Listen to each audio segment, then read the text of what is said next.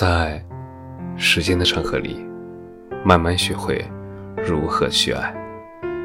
大家晚上好，我是深夜治愈师则是每晚一文伴你入眠。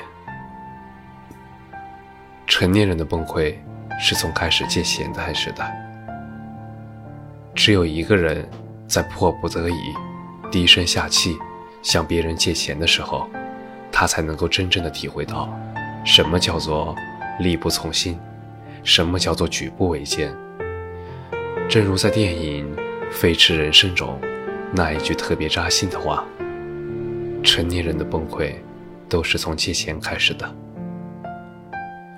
借钱之所以让人崩溃，是因为缺钱会让自己深刻的感受到什么叫做孤立无援。一边。”是被逼上绝路的无奈，另一边是无人帮助的悲凉。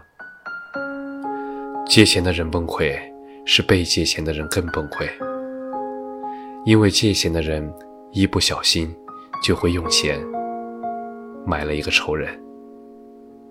但是到最后，钱没了，朋友也散了。学者刘鑫曾做过一个样本调查。结果显示，能按时归还、足额还钱的人，只有百分之二十四点二，连四分之一都不到。如果你没有结，就会在对方心里落下埋怨，觉得你不信任他；但是如果你借给他，就会在自己的心里落下埋怨，因为你不知道该如何开口才能够让对方还钱。曾经看过一篇文章，作者在深夜里给好几个朋友群发消息，说自己出了一点事情，急需一万块钱救急。